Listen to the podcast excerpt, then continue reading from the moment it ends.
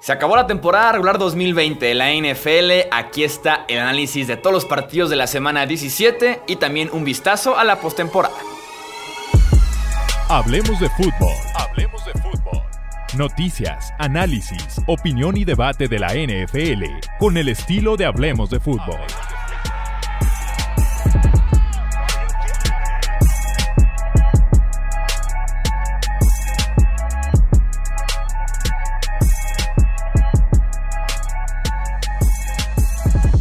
Tal amigos? ¿Cómo están? Bienvenidos a un episodio más del podcast Hablemos de Fútbol. Yo soy Jesús Sánchez y es un placer que nos acompañen para este episodio de cierre ya de temporada regular 2020 de la NFL. Episodio especial en ese aspecto porque además es un pequeño vistazo a cómo quedaron los playoffs y lo que se nos viene ya en este fin de semana de comodines. Me acompañan como siempre la dupla Tony Romo para poder hacer este análisis. Saludo con mucho gusto primero al buen Alejandro Romo. Bienvenido Romo. ¿Qué tal, Chuy? Muchas gracias. Un placer como siempre. Y bueno, ahora sí que la primera semana de playoffs se nos viene y va a estar muy, pero muy interesante. Y también está por aquí el buen Tony Álvarez. Bienvenido, Tony. ¿Qué tal, Chuy? ¿Qué tal, Alex? Sí, y luego también tenemos que ponerle el agregado, ¿no? Del primer Super Wild Card Weekend eh, con tres juegos en un día, tres juegos en el siguiente del fin de semana. Ya queremos que sea, ¿no? El sábado y el domingo. Sí, así es. Tenemos que primero ver quiénes quedaron justamente clasificados a los playoffs y tenemos que platicar del Sunday Night Football, victoria de Washington 20 a 14 sobre Filadelfia que le da al fútbol team su primera división como el fútbol team eh, en este 2020, campeones del este, boleto directo a la postemporada. Un poquito de polémica porque Doc Peterson optó por sentar a Jalen Hurts para el último cuarto, prácticamente dándole en bandeja de plata al fútbol team esta división. Eh, ¿Cómo viste, Tony, esa parte de Doc Peterson? ¿Qué, qué, opinas del head coach de Filadelfia? Tengo entendido, digo, más allá de versiones eh, que puedan salir después del juego, que sí lo tuvo contemplado, ¿no? Y eso creo que nos dice mucho eh, me parece que aquí no puede caber el, ah, pues es que tiene tiempo en la organización y queremos verlo en un juego profesional. Eh, estás jugando por honor, ¿no? Sobre todo en un juego divisional en el cual quieres evitar que celebren en tu estadio, en tu campo, un título. Eh, entonces, aquí, por más que lo haya tenido ya planeado Doug Peterson, me parece una falta de respeto a los aficionados de Filadelfia, a la misma organización, creo que hasta el propio Jalen Hurts, que si bien no lo podemos catalogar como el quarterback del futuro ya en Filadelfia, porque creo que el mismo Peterson se ha encargado de sembrar esas dudas, sobre todo después de esto que, estamos hablando, eh, pues demuestra que no confía en él, ¿no? O sea, evidentemente la relación con Carson Wentz está rota y se ha encargado el propio Wentz de eso, creo que no podemos defenderlo, pero en este caso con, con lo de Hertz, Doug Peterson me parece que se equivoca y todo pinta para que se mantenga, ¿no? En el puesto. Pero ¿por qué sacarías a Hurts? Eh, ni siquiera los estaban apaleando, ¿no? Como para decir, bueno, ya no tiene caso que le peguen a mi quarterback, etcétera.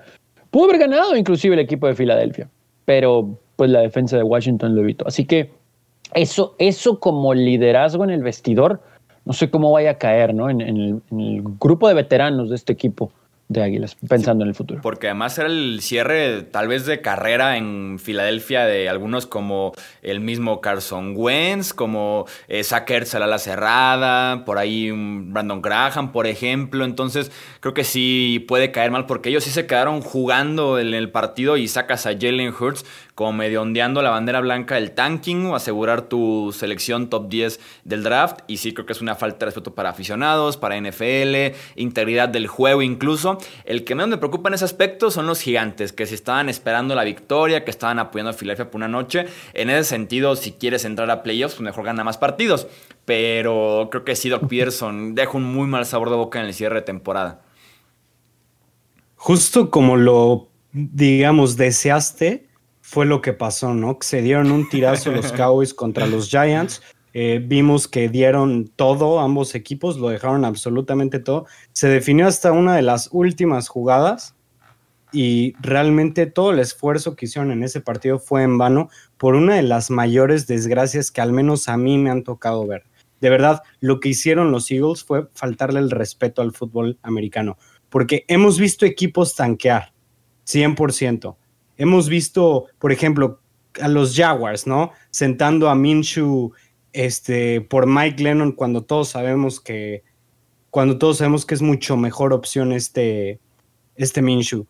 Pero todo lo que se estaba jugando en este partido fue una falta de respeto inmensa para el NFL. Sacar a Jalen Hurts es, o sea, es realmente inexplicable porque no hay manera de verlo. De verdad que hasta yo buscaría por la famita que tiene el fútbol team, en una de esas hasta ofrecieron dinero por sobornos, ¿no? O sea, es, es un extremo, obviamente, lo que estoy diciendo. Pero realmente yo creo que es la primera vez que me toca ver cómo un equipo al menos a la defensiva lo estaba dando todos, estaban partiendo la cara por el equipo, estaban dejándolo todo y el coach simplemente decidió que no quería ganar. Sacó a sus estrellas, desde el principio no activó a Carson Wentz, no activó a Miles Sanders y en el tercer cuarto sacas a, tu quarterback que bien le hacen esta clase de partidos, que puede ser algo similar a una experiencia de playoffs, por, eh, de lo que al menos es, digamos, pelear o sacar a alguien por un boleto, pero Filadelfia simplemente se, prefirió, prefirió no competir en este partido. Y para Washington no fue bonito como tal vez ni siquiera ha sido toda la temporada los partidos del fútbol team. Eso sí, hacen lo suficiente, a veces muy por arribita de lo suficiente para eh, ganar. En este caso fueron tres robos balón de la defensiva. Antonio Gibson con sus respectivos acarreos volviendo poco a poco esta lesión en el dedo eh, del pie. Alex Smith que regresa cierta seguridad, regresa el juego inteligente con todo y que lanza dos intercepciones, pero un poquito el juego inteligente, el juego conservador, pero insisto, con esa defensiva es hacer lo suficiente nada más para que sigas ganando partidos y en este caso poder amarrar la división van a estar con récord de 7-9 recibiendo un partido de playoffs. Ron Rivera ya ha ganado en playoffs con récord perdedor anteriormente, lo hizo con los Panthers en 2014, entonces hay por ahí experiencia.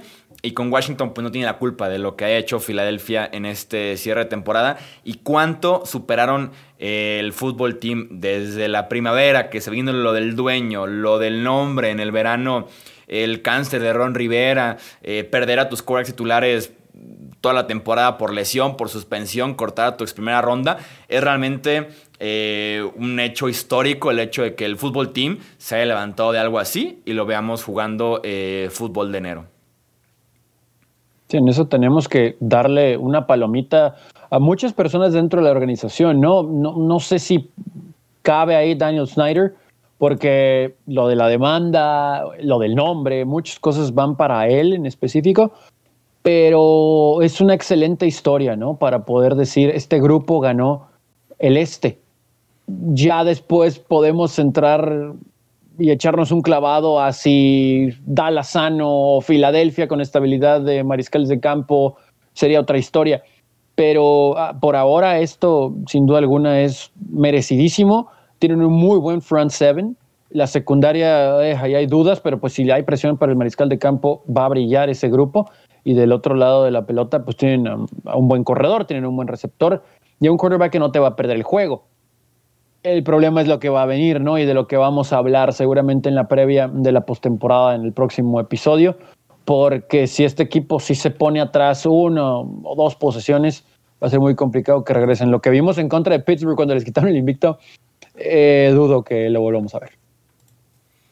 Vamos pues con el siguiente partido, la victoria de Green Bay para amarrar el primer sembrado de la conferencia nacional 35 a 16 ante Chicago una obra de arte lo de Aaron Rodgers en esta semana 17, sobre todo en la primera mitad de este partido inició el encuentro de una forma literalmente perfecta. 10 de 10, 155 yardas, 3 touchdowns, por ahí iba a tener un cuarto touchdown en esta misma racha de perfección, si no es que Marqués Valdez Scanling deja caer un pase completamente desmarcado, un touchdown sencillito de más de 50 yardas, pero al final de cuentas Green Bay congela el triunfo con otro touchdown de Aaron Rodgers a Davante Adams, con intercepción por ahí de Adrian Amos, son el primer sembrado y por ahí con un poquito de ayuda, Chicago de todos modos se cuela a los playoffs, creo que si les hubiera tocado un rival un poquito más favorable, hubieran hecho algo más de ruido. Le toca a Nueva Orleans, que ya hablaremos de eso eh, más adelante Pero eh, Aaron Rodgers creo yo que se confirma como MVP y los Packers como el mejor equipo de la conferencia nacional, Romo.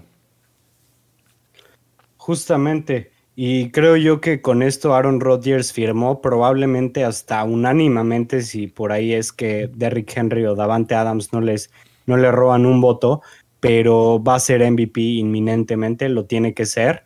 Eh, otro que podría también por ahí robarle un voto es este Josh, Allen, temporadón. Sí. pero excelente el partido de Rodgers. Empezó, como dices, perfecto, encontrando a, a tal Donadie, a tal Donadie y, y al, full, al tercer fullback, ¿no? O sea, de verdad es increíble lo que Rodgers puede hacer con jugadores a su alrededor con tan poco talento individual, ¿no?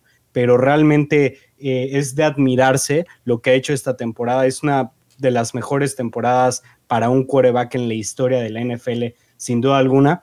Y esto lleva a Green Bay a la posibilidad de tener la primera final de conferencia para Aaron Rodgers en casa. Son el primer, eh, son el sembrado número uno, me parece que desde 2007, cuando todavía estaba Brett Favre, o no, ¿verdad? En ese, año fue Cowboys, sí. Entonces son el sembrado número uno. ¿Es Sí, sí, sí, creo que fue Cowboys, creo que fue Cowboys en ese 2007. Sí, pero eh, supongo que eran el 2. Porque la final de conferencia sí se jugó en Lambo, pero bueno, eh, Aaron Rodgers todavía no era el titular de ese equipo. Y con esto tenemos que los Packers realmente pueden ser el equipo más fuerte de la NFC y probablemente de la NFL. Ahora, cualquier equipo que quiera, que aspire a, a, ganar el Super Bowl, tiene que ganar en Lambo, o al menos tiene que ganarle a alguien que haya ganado en Lambo, ¿no? Pero está muy complicado hacer eso, sobre todo en enero, que va a haber mucha nieve. Entonces va a estar difícil el camino al Super Bowl por la NFC. Y en cuanto a los Bears, pues poco que decir, ¿no? Un partido importante lo perdieron, digamos, de una manera notable, así como, como lo platicamos en el podcast eh, pasado, por más de dos posesiones, ¿no? Entonces tuvieron que depender de un, de un eh, tercer resultado, o bueno, más bien un segundo resultado, para poder estar adentro en playoffs. Entonces, para mí los Bears son el peor equipo de, en playoffs. Sí, es curioso, ¿no? Porque en récord eh, tienen mejor que el Washington Football Team, pero, pero yo también lo veo así. De hecho, aquí da la impresión de que el formato extendido de playoff se ve mucho mejor en la conferencia americana que en la conferencia nacional, ¿no? Porque estos Bears uno pensaría que por lo menos buscando ese boleto, ahora sí que por sus propias manos, hubieran presentado un desafío mayor, ¿no? Y la verdad es que cuando creímos que iba a haber juego en el primer cuarto, rapidito Aaron Rodgers y compañía se encargó de, deshacer esa idea, ¿no? Para el segundo cuarto y bueno, la segunda mitad simplemente fue de mero trámite. Yo aquí sí siento que eh, los Bears van a maquillar muchas cosas con el avanzar a playoff. Entiendo que mucho se puede comparar con Washington en el sentido de que ellos tienen un récord perdedor y que los Bears llegan con 500. Pero creo que aquí están por la muy buena racha para iniciar la temporada y esos jueguitos en los que Trubisky sobre el cierre logró primero enfrentar equipos inferiores, porque esa es una realidad, y segundo, no cometer errores, ¿no? Aquí en contra de un equipo muy superior. Se vieron evidentemente muy mal, inclusive cuando no había forma de hacer errores, era muy complicado intentar mover la pelota. Y cuando vemos el resto del panorama en la conferencia nacional, va a ser muy difícil que este equipo haga ruido, siempre le va a tocar de visitante, el primer examen es muy complicado. Y lo de Green Bay, honestamente muchachos, creo que ya me estoy adelantando un poquito aquí a la previa del Wildcard Weekend, pero ¿qué equipo puede ir a Green Bay a ganar? De verdad, o sea, podemos analizar a los otros que están como campeones divisionales o con un buen nivel, pero hay muchos factores por los cuales podemos argumentar que no hay uno que pueda ir a Green Bay a ganar en este enero. Sí, se antoja muy complicado. Otro eh, de los obstáculos que, supera Green Bay en la semana 17 es que dos días antes del partido, David Bakhtiari, el tal vez mejor tackle izquierdo en toda la NFL, se queda fuera 6, 8 meses por un desgarre del ligamento de la rodilla. Billy Turner jugando como tackle izquierdo, Rick Wagner jugando como tackle derecho eh, y nada más una sola captura ¿no? en contra de la defensiva de los Bears. Entonces, por lo menos para agarrar confianza en este primer partido de inestabilidad sin Bakhtiari. Eh, bien, lo, hace bien la línea ofensiva de Green Bay, pero vamos viendo cómo les puede pesar la ausencia de Bakhtiari en la postemporada. Victoria 18 a 7 de los Rams en contra de los Cardinals.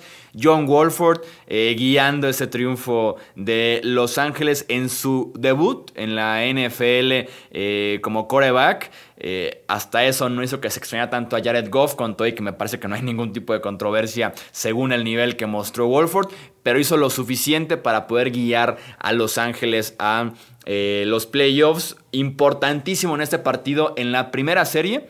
Eh, Kyler Murray se lesiona el tobillo, se queda fuera el segundo, el tercer cuarto, regresa por ahí cerca al final, intentando un poquito el milagro, ver cómo puede meter de regreso Arizona en la pelea por los playoffs y simplemente no lo consiguen.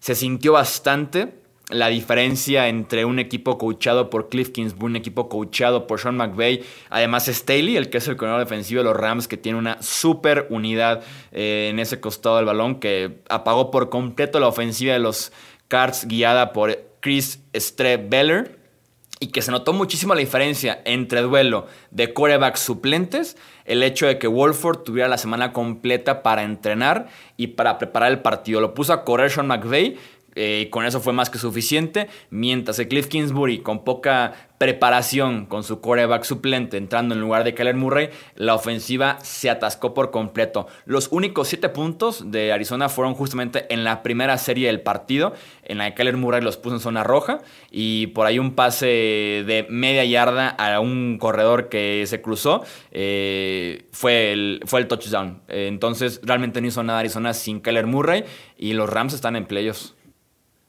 creo yo que vimos la realidad de Cliff.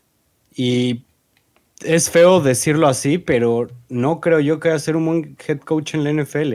O sea, empezó muy bien la temporada y en las últimas semanas ya se les había acabado el gas. Si te lo pones a pensar, no tenían ninguna baja sensible, o sea, como para caer en picada como lo hicieron los Cardinals y tenemos ahí las consecuencias, ¿no? De, de, de, no saber manejar este tipo de situaciones. Realmente yo creo que hasta con Kyler Murray hubiera ganado el partido los Rams por el puro hecho de la buena defensiva que, estaban manejando y el pobre desempeño ofensivo que traen los Cardinals en las últimas que en las últimas cuatro semanas, ¿no?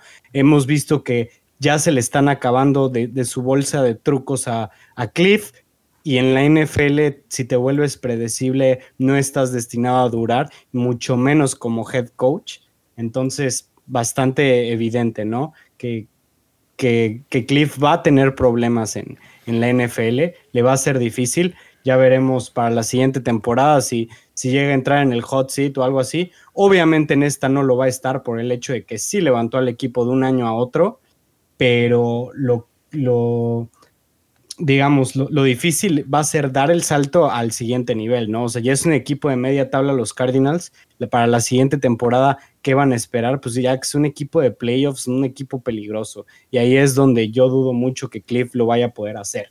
Por el otro lado, tenemos un excelente head coach, uno de los mejores de la NFL. Definitivamente la, eh, la mejor o la segunda mejor mente ofensiva que hay en la NFL desarrollando un quarterback que, venía de la AAF para ganarle a un equipo que estaba peleando un boleto de playoffs. No se le pidió mucho, sus números no fueron malos, pero tampoco fueron buenos, pero al final de cuentas jugó lo que tenía que jugar, hizo los pases difíciles eh, eh, en el momento y lo más importante es que ganó y les ayudó a respirar porque les dio comodidad en el marcador.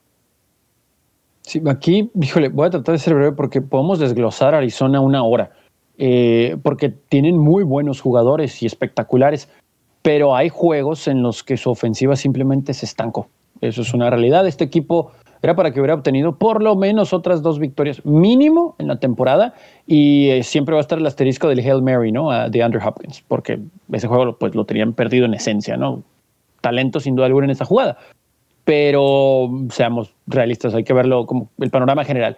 Con eso dicho, también es el típico juego en el cual un coach va a presentarle al GM los resultados de la temporada diciendo, pues si yo tuviera Kyler Murray hubiera ganado ese juego. Yo creo que con Kyler Murray sano sí hubieran ganado ese juego, pero sí me, presenta una situación incómoda el que a pesar de que ese puede ser el argumento de Clinsbury, sabes que no está sano Murray después de cómo terminó el juego en contra de San Francisco, ¿no? Entonces, si no está sano Murray, siempre tienes que tener a tu plan B listo, por si se agrava esa lesión durante el juego, por si hay alguna otra, y resulta que empezando el juego viene lo del tobillo y evidentemente no estaba listo su quarterback suplente.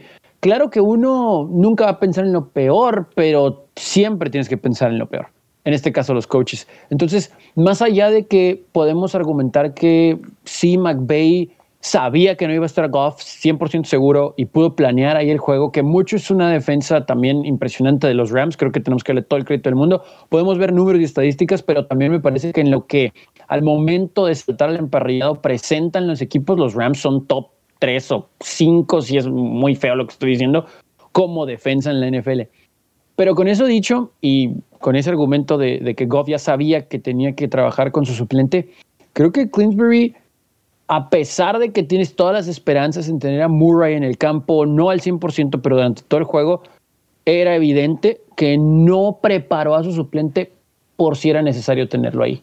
Y resulta que fue necesario antes. De, de hecho, el touchdown de los Cardinals llega ya con el suplente en el campo, con una intercepción que lanza eh, Rams y pueden ahí con un pitch y una carrera por ahora sí que el campo corto que tenían anotar, pero de ahí en fuera, más allá de que movieron la bola, me parece una vez más, y con la intercepción, el pick six regresado. O sea, analizando un poquito ahí, también tomando en cuenta que no tuvo que arriesgar tanto a Rams porque era evidente el dominio a pesar de no tener mucha movilidad a la ofensiva. Yo sí creo que con Kyler Murray ahí hubieran ganado los Cardinals. O sea, con Kyler Murray ahí y sin Jared Goff del otro lado. Pero también, insisto, dice mucho de Queensbury el no tener listo a tu backup porque el juego anterior ni siquiera lo pudo terminar Murray, aunque había sido una jugada antes de que terminara el mismo, por una lesión y no estaba al 100% para iniciar este juego y resulta que viene el problema del tobillo. Eso es lo que a mí me brinca, ¿no? Del staff de coaches liderado por él en Arizona. Sí, y se siente la brecha de talento enorme, ¿no? Lo que todo, todo lo que te ofreció Los Ángeles en el costado defensivo y en equipos especiales, un pick six, un safety incluso también provocado. Entonces, en ese sentido se sintió mucho, mucho, mucho, mucho la diferencia que hay entre Los Ángeles y Arizona como equipo preparado y además en el roster un poco más completo con los Rams. En el resto de los partidos en la NFC, eh, Nueva Orleans venció 33 a 7 a Carolina. Seattle venció 26 a 23 a San Francisco. Eh, Atlanta y Tampa Bay, el triunfo fue 44 a 27 para los Buccaneers. Eh, los Giants superaron 23 a 19 a los Cowboys. Y en un partido muy interesante, los Vikings 37, los Lions 35. Un partidazo que nos dieron en el Four Field Vikings y Lions. Pasamos a hablar de la conferencia americana. Arrancando con el triunfo 24 a 22 de los Browns sobre los Steelers. Muy apretado el triunfo para Cleveland. Parecía seguro en el tercer cuarto cuando interceptan a Mason Rudolph ganando por dos posiciones. Pero se complicó todo al final porque es Cleveland, la victoria y el pase a playoffs. Y romper la racha tenía que ser al estilo de Cleveland. Y se resume a una conversión de dos puntos fallida por parte de los Steelers que pudieron haber hasta marcado una interferencia de pase, una patada corta que se le complicó de recuperar a los Browns, entonces muy al estilo de los Browns, pero están en playoffs por primera vez desde la temporada 2002 eso sí, venciendo a unos Steelers que estaban como al 60% aproximadamente, pero victoria es victoria y tenemos a Cleveland de regreso en los playoffs, Tony. Sí, un, equipo de Browns que digo, lo platicamos inclusive antes de aquí eh, comenzar este episodio. Sí se vio bien en términos generales, pero creo que la mayoría aquí teníamos un juego cerrado porque por algún motivo los Browns, a pesar de ese talento que tienen, y que también le dieron con más problemas de lesiones y de COVID, etcétera, durante la semana para practicar todas esas situaciones que sí terminan por influir, pero aquí es donde los, los líderes de los equipos pues, saltan. Eh, sí me parece que, que Cleveland nos hace dudar un poco. Por esa situación de permitirle a los Steelers regresar. ¿Qué hubiera sucedido si convierten valga la expresión, esa conversión de dos puntos. Eh, ¿Hubiera sido capaz Cleveland de marchar al otro lado del campo con ese tiempo que quedaba en el reloj, que era suficiente, pero ya sabemos cómo es Cleveland en ocasiones de inconsistente? Y no me refiero nada más al 2020, también en general, en su historia, sobre todo en los últimos 30 años. Eh, sí. Eh, ¿De verdad hubieran podido? Por eso me generan muchas dudas para el juego de Wildcard, que, insisto, ya me estoy adelantando, ya hablaremos de eso después. Pero ok, tenemos que dar la palomita. Felicidades a los Browns que logran entrar a la postemporada. Curioso que inclusive tuvieron una temporada ganadora de 10-6 en todo este lapso seco de playoff y no entraron ese año. Y que la última vez que llegaron a playoff fue con Helly Holcomb, que por cierto Pittsburgh los eliminó en ese juego de Wildcard porque ya no tenían tiempos fuera. Tal vez ese juego se tuvo que ir a tiempo extra, pero bueno, esa es otra historia. Ok, sí, Cleveland tiene muy buen juego terrestre. Hay ratos donde Baker Mayfield se ve muy bien pero en general como unidad, hay momentos donde esperas que cierren el juego. O sea, cualquiera diría, bueno, es que este equipo se relajó porque tenía ventaja de dos posesiones. No, es que, claro que hemos visto situaciones así, pero era como para que Cleveland con esa ventaja de dos posesiones o ya no permitiera nada hasta la última posesión del juego o que buscaran matar, ¿no? Y terminan celebrando el pase a playoff corriendo con un first down de Baker Mayfield que es una muy buena jugada y muy inteligente y, se logró. Pero lo que voy es que los Browns no tuvieron que haber sufrido ante un Pittsburgh entre diezmado y que decidieron descansar a, mucha gente importante, ¿no? Eso me genera duda para los Browns y creo que no podemos confiar en ellos hasta que no logren cambiar su propia historia.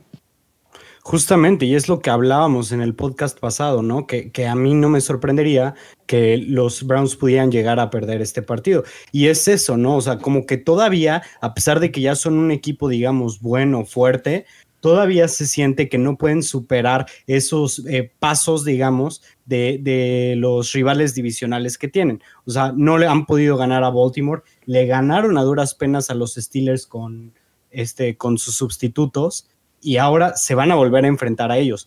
Ojo que también puede ser plan con maña. No, no digo que lo sea. Se estaban jugando el pase a playoffs y lo más probable es que no lo sea, ¿no? Pero también lo pudieron haber dicho así como de, ¿sabes qué? No hay que abrir el playbook tanto, no hay que dejarlos que nos estudien tanto, que vean tanto cómo estamos haciendo las cosas. Vamos a correr esta semana lo básico. Vamos a ganar el partido, no lo vamos a dejar tan, este, o sea, no, no, no planeamos ganar por mucho ni nada así, pero nos vamos a quedar, digamos, con lo, o sea, con nuestras mejores jugadas, con los mejores calls, mejores trayectorias para el partido de playoffs. No sé si se puedan dar ese lujo en la semana 17 y más porque se vio sufrido el triunfo de los Browns. Sobre todo creo yo que un factor muy importante fue el tema del COVID. Como dices Tony, no entrenaron gran parte de la semana y se quedaron sin varios titulares eh, en este partido, principalmente Denzel Ward que Denzel Ward, este esquinero número uno de los Browns, se ha convertido con una, pieza Jenga, como dicen, en el que la retiras y la defensiva completa se cae de Cleveland. Hubo momentos en los que Chase Claypool parecía eh, Calvin Johnson reencarnado, eh, ganándole los uno contra uno a cualquier esquinero que le pusieran los Browns a cubrir. Eh, entonces, en ese sentido, Denzel Ward va a ser clave que esté para la tercera eh, round que tengan con los Steelers en postemporada. Oliver Vernon, su segundo mejor pass rusher, fuera ya el resto de la campaña por un desgarre del tendón de Aquiles. Entonces, esta defensiva de Cleveland no le da para pelear, creo yo, en, postemporada. Y la ofensiva, sí entiendo que hay momentos en los que te rascas la cabeza diciendo por qué no están utilizando más a Nick Chubb, por qué no más Karim Hunt, por qué Baker Mayfield un cuarto bueno, un cuarto malo. Entonces, el pase a playoffs se celebra, es un gran paso hacia adelante el haberle peleado a, los Ravens, el pelear a los Steelers un poquito, el avanzar a playoffs, es un gran paso en el proyecto. Pero si los Steelers los hubieran dejado fuera, creo yo, con un equipo completo, no sencillo, pero sí se hubieran impuesto sin ningún problema sobre, sobre Cleveland. Mira, sí, y definitivamente te lo digo, o sea, no te puedo decir que, se, que hayan hecho eso por el, por el hecho de que se están jugando los playoffs, ¿no? En la última semana. Pero digo, creo yo que hay la posibilidad de que no quisieron sacar lo mejor para eso. Porque también vimos a la ofensiva de los Browns un poquito más conservadora este, de lo normal. Sus corridas eran un poquito más, digamos, eh, simples eran más, o sea, más, más jugadas más simples, ¿no?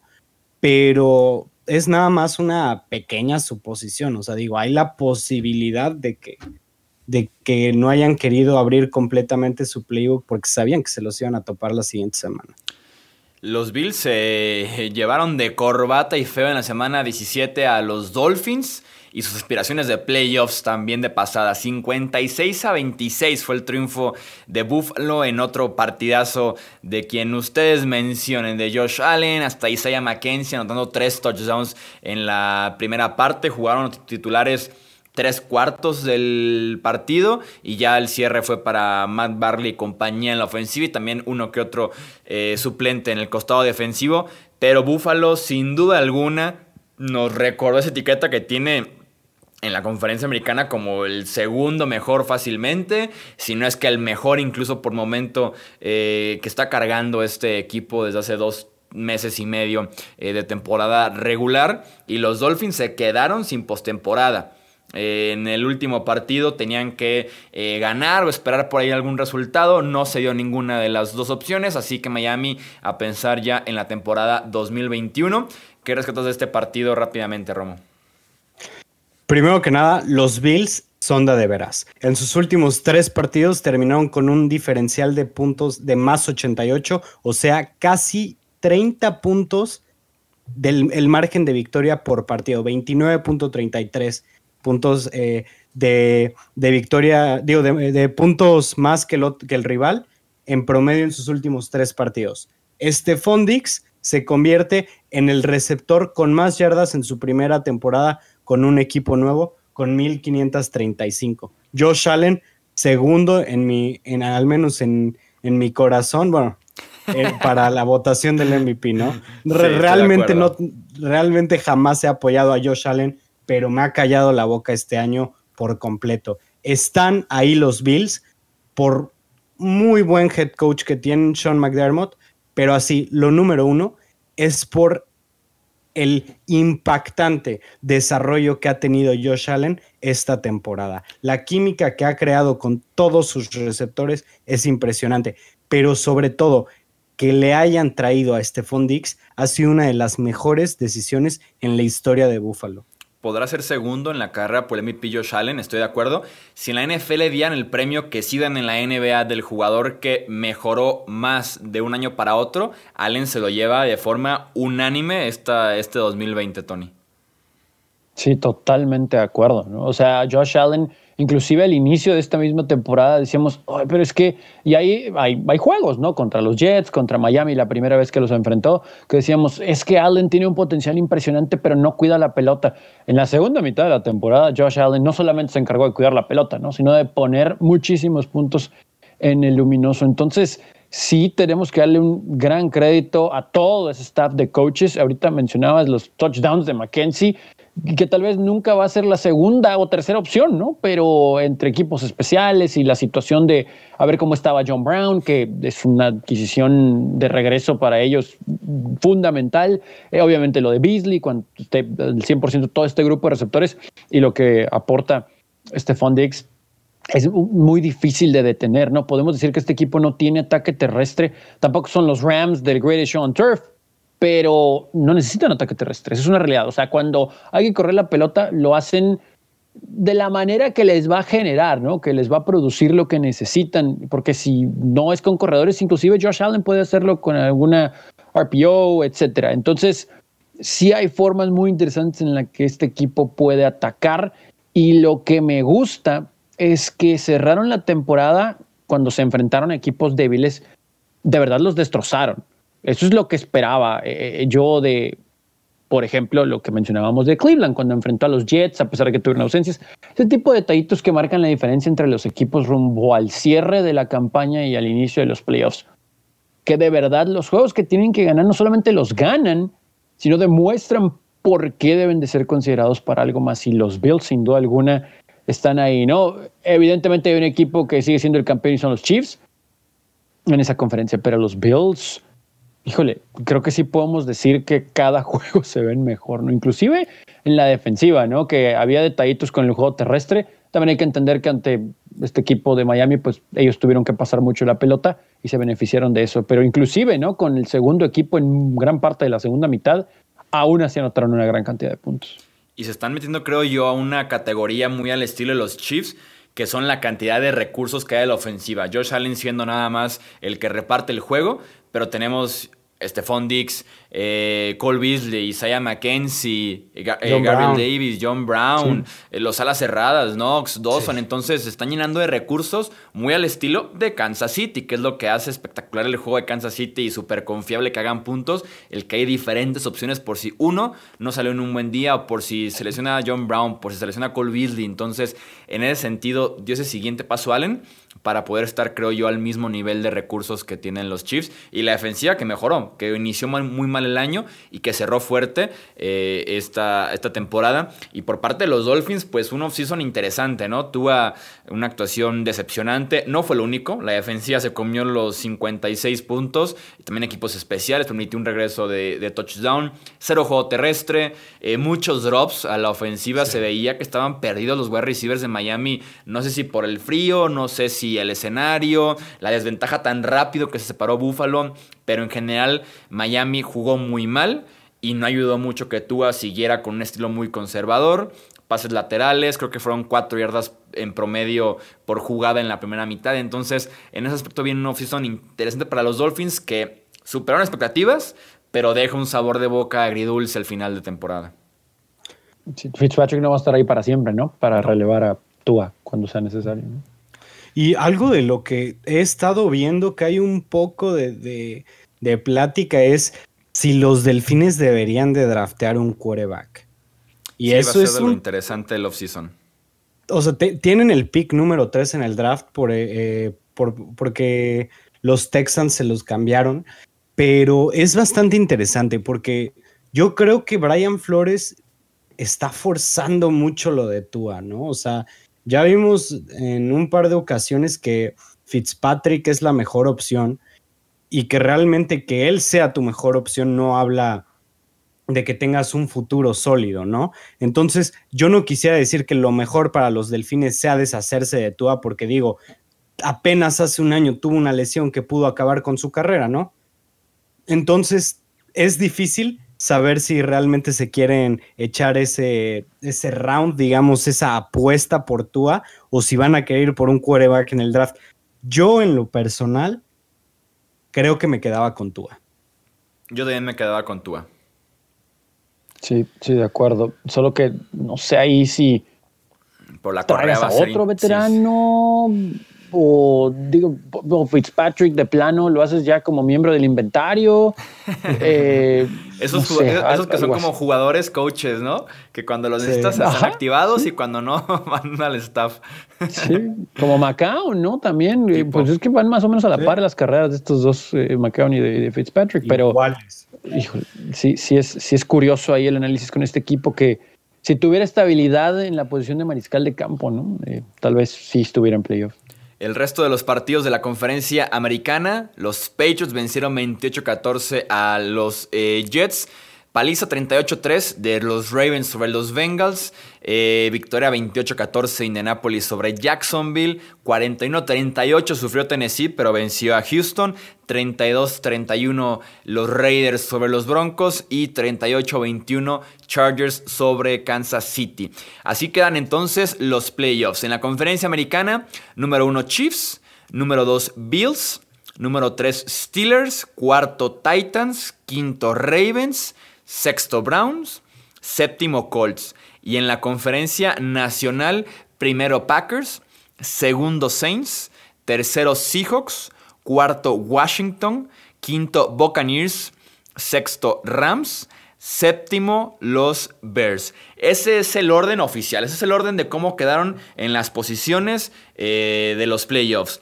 Pero hicimos un pequeño power ranking del 1 al 14. ¿Quién nos parece el mejor equipo en los playoffs? ¿Quién nos parece el peor equipo en los playoffs? Mezclando las dos conferencias y vamos a darle lectura cada uno de nosotros. Arrancamos contigo, Romo. Para mí, el mejor equipo del NFL actualmente son los Packers porque han estado jugando de una manera excelente, su defensiva ha mejorado gradualmente y ellos al tener el sembrado número uno se me hacen definitivamente el equipo que tiene más que ganar de, digamos, de su, eh, de su seed, de su sembrado, este, por la ventaja que van a tener del clima sobre, digamos, el sembrado número dos, que es eh, New Orleans, y ellos están acostumbrados a jugar en domo, ¿no? En el número dos tengo a los Bills.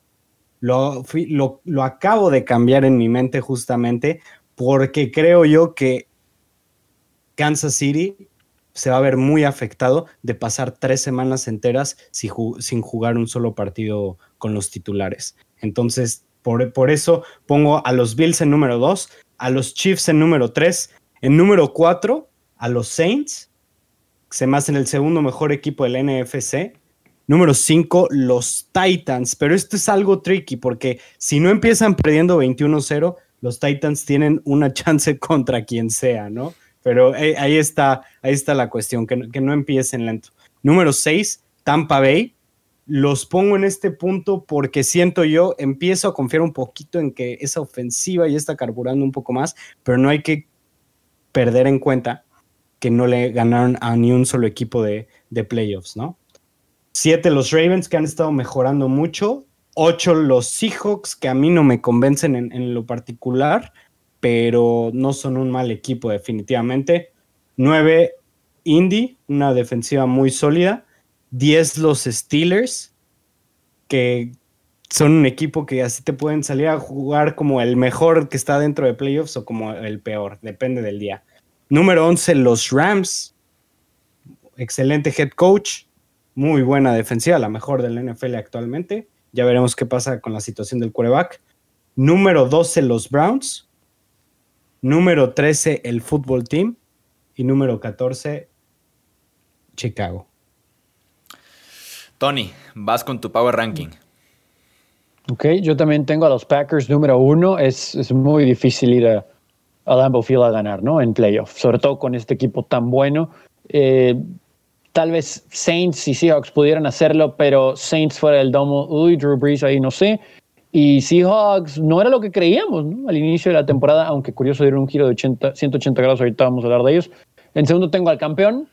Eh, tal vez es injusto tenerlo segundo porque es el campeón, pero tal vez también podemos argumentar que como no se ha visto tan poderoso como Green Bay, está bien en ese lugar. En el 3 tengo a los Bills porque cada vez juegan mejor y dominan. Eh, no me atreví a ponerlos encima de los Chiefs por el hecho de que son los campeones. Saints número 4, un equipo muy completo. Solo hay que cuidar que no le pongan mucha presión a, Drew Brees, pero con una muy buena defensa y gran ataque. Seahawks quinto porque ha mejorado en su defensa y han hecho lo suficiente para ganar la ofensiva. Veremos si les alcanza en enero.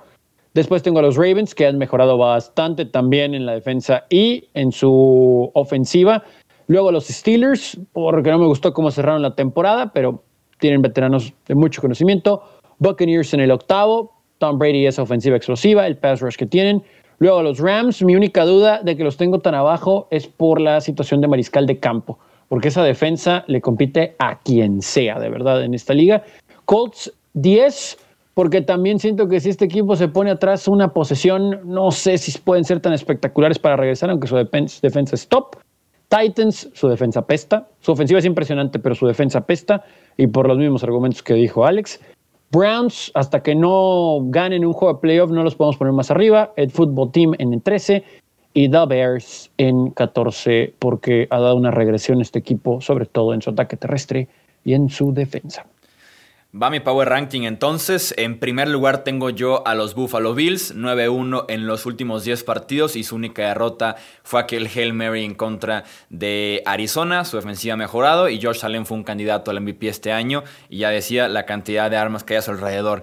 En segundo lugar tengo a Kansas City. El diferencial se llama Patrick Mahomes. No deja de ser el mejor quarterback en toda la NFL. Han encontrado maneras de ganar pero no ha sido tan espectacular tal vez su nivel este año, justo como lo fue en 2019. En los playoffs se encendieron. En tercer lugar tengo a los Packers como claro equipo favorito en la NFC por la parte de la localía y también por el nivel de Aaron Rodgers y Davante Adams que me parece un candidatazo al ofensivo del año con 18 touchdowns este año. Eh, número 4 los Saints con Drew Brees de regreso y esa defensiva que fue top 5 este año en la NFL. Quinto, Buccaneers, la experiencia de Tom Brady y también las armas. Ojo con Antonio Brown, que ha estado encendido los últimos 15 días. Sexto, tengo a Seahawks. Eh, su ofensiva se cayó feo, su defensiva mejoró bastante. Séptimo Ravens, que me parece el caballo negro de la conferencia americana. Vamos viendo si se quitan ese peso de encima que tiene la mar de perder en postemporada. Eh, octavo Steelers. Me sigue pareciendo un equipo que descansado te puede hacer daño porque es un equipo veterano, además de que tienen a Cleveland en primera ronda. Noveno Rams con esa defensiva. Creo que Jared Goff va a jugar, parece muy posible que juegue. Si es mejor que John Wolford, no tanto tal vez, pero con esa defensiva es muy buen equipo Los Ángeles. Décimo Titans, que no convencen tanto a la defensiva. Eh, en 11 los Colts, 12 los Bears. 13 Browns, con esa defensiva también y la inconsistencia ofensiva. Y en 14 el Washington Football Team como el equipo menos talentoso de esos 14 en postemporada y el que menos eh, armas y recursos tiene tal vez para hacer daño, para hacer puntos, para hacer la jugada grande cuando realmente se requiere. Entonces, por eso tengo al Washington Football Team en el puesto 14. Ahí están entonces los Power Rankings de los playoffs. Y ya para cerrar rápidamente, hubo tres head coaches eh, despedidos en este lunes negro. Ahora sí que vámonos andándonos cada quien con uno. Arrancamos contigo, Tony, por razones obvias. Los Chargers despidieron a Anthony Lynn. Cuatro temporadas en el cargo, una aparición en postemporada, marca general de 33 y 31. Un comentario al respecto, Tony. Aquí creo que fue la mejor decisión. Entendemos que hubo muchas lesiones. Eh, la combinación de alineaciones que tuvo que hacer en este año, brutal, brutal. Sin embargo, ahí es donde se ve la diferencia con un buen head coach y con uno que no toma las decisiones que debería. Y voy a poner como ejemplo aquí a Kyle Shanahan. Tuvo muchísimas lesiones, pero hubo momentos que inclusive con sus suplentes, los 49ers llegaron a dominar a sus rivales. Los Chargers no. Esas cuatro victorias del final de la temporada no iban a servir para maquillar esto, inclusive sufriendo contra algunos equipos que no deberían de. Y bueno, la de los Chiefs no hay que contarla porque no jugaron con sus estrellas. Eh, creo que es una muy buena decisión, sobre todo para el futuro de la organización y de alguien como Justin Herbert. Romo, los Jets despidieron a Adam Gase, marca de 9-23 en dos temporadas como head coach de Nueva York realmente se tardaron mucho en hacer esto, ¿no? O sea, sabíamos todos que Adam Gates no se podía quedar otra temporada después del inicio del año, pero los Jets prefirieron, digamos, respetarle el año entero a Adam Gates, pero era uno de los movimientos que más estaban anticipados, uno, algo que completamente ya sabíamos y realmente eh, los Jets son un lugar poco atractivo para llegar, pero con mucho salary cap y con muchos picks, en especialmente dos de primera ronda. Va a estar bastante interesante a ver qué hacen con ese pick 2 global, si se quedan o no se quedan con Darnold, pero yo creo que eso ya tendrá mucho que ver el nuevo head coach que llegue. Y tenemos el despido de Doc Marrone eh, de los Jaguars, marca de 23-43 como entrenador de Jacksonville, incluyendo un 1-15 en 2020, el peor equipo de la NFL. Un equipo talentoso, hace tres años cuando Marrone era justamente el head coach, estuvieron a nada, a un par de jugadas del Super Bowl 52 a partir de ahí todo se vino abajo con Jacksonville. Creo que fueron las personalidades de ese costado defensivo. El tema de los contratos. Eh, el estar tan cerca explotó ese vestido. No lo pudo controlar tan bien Marón. Poco a poco fue perdiendo talento. Y realmente fue una formalidad el despedirlo después de una temporada muy mala. Pero que también había muy poco en este equipo de los Jaguars. Que también tienen un futuro prometedor. Con muchos picks del draft. Incluyendo la primera selección del 2021 que probablemente va a ser Trevor Lawrence, el coreback de Clemson. Ahí está entonces análisis de los partidos de semana 17, un poquito de playoffs, un poquito de Black Monday y ya estaremos aquí de regreso para final de semana analizar, dar la previa y también pronósticos de los partidos de ronda de comuniones, que son seis partidos en este fin de semana de postemporada. En nombre de Alejandro Romo, de Tony Álvarez, yo soy Jesús Sánchez y eso es todo por este episodio. Gracias por escuchar el podcast de Hablemos de Fútbol. Para más, no olvides seguirnos en redes sociales y visitar hablemosdefutbol.com.